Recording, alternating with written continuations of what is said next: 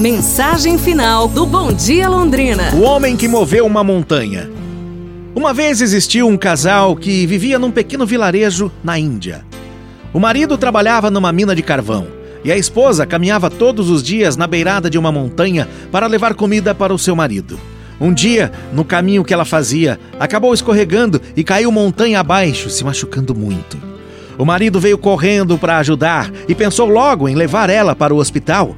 Mas o problema era que entre o vilarejo e a cidade do hospital tinha uma montanha. E por isso o caminho mais próximo até a cidade era de 64 quilômetros. Por não conseguir chegar ao hospital a tempo, a esposa faleceu.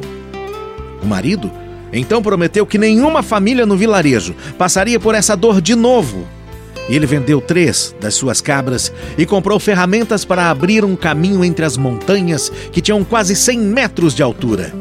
Ele se recusou a deixar a morte da sua esposa ser em vão. E pelos próximos 22 anos ele trabalhou arduamente, todos os dias.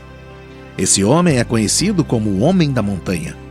Ele encurtou o caminho entre o seu vilarejo e a cidade de 64 quilômetros para um quilômetro e meio os moradores não precisam mais enfrentar o difícil e longo caminho para buscar água, comida, nem para ter acesso a hospitais e médicos. A nossa dor, direcionada para o lugar certo, pode curar e ajudar muitas pessoas, ajudando-os a prevenir ou a lidar com as mesmas coisas que você passou.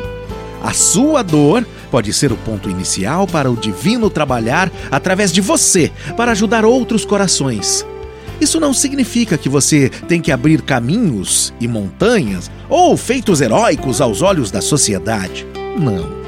Isso significa que, com a sua experiência, depois de passar pela sua dor, você pode oferecer conversas que curam, abraços que aliviam dores, ideias que mudam vidas, ações que fazem a diferença na vida de alguém. Então, fique firme tenha fé e siga em frente, sempre com muito amor e muita luz no seu coração. É isso, pessoal. Amanhã a gente se fala. Um abraço, saúde e tudo de bom!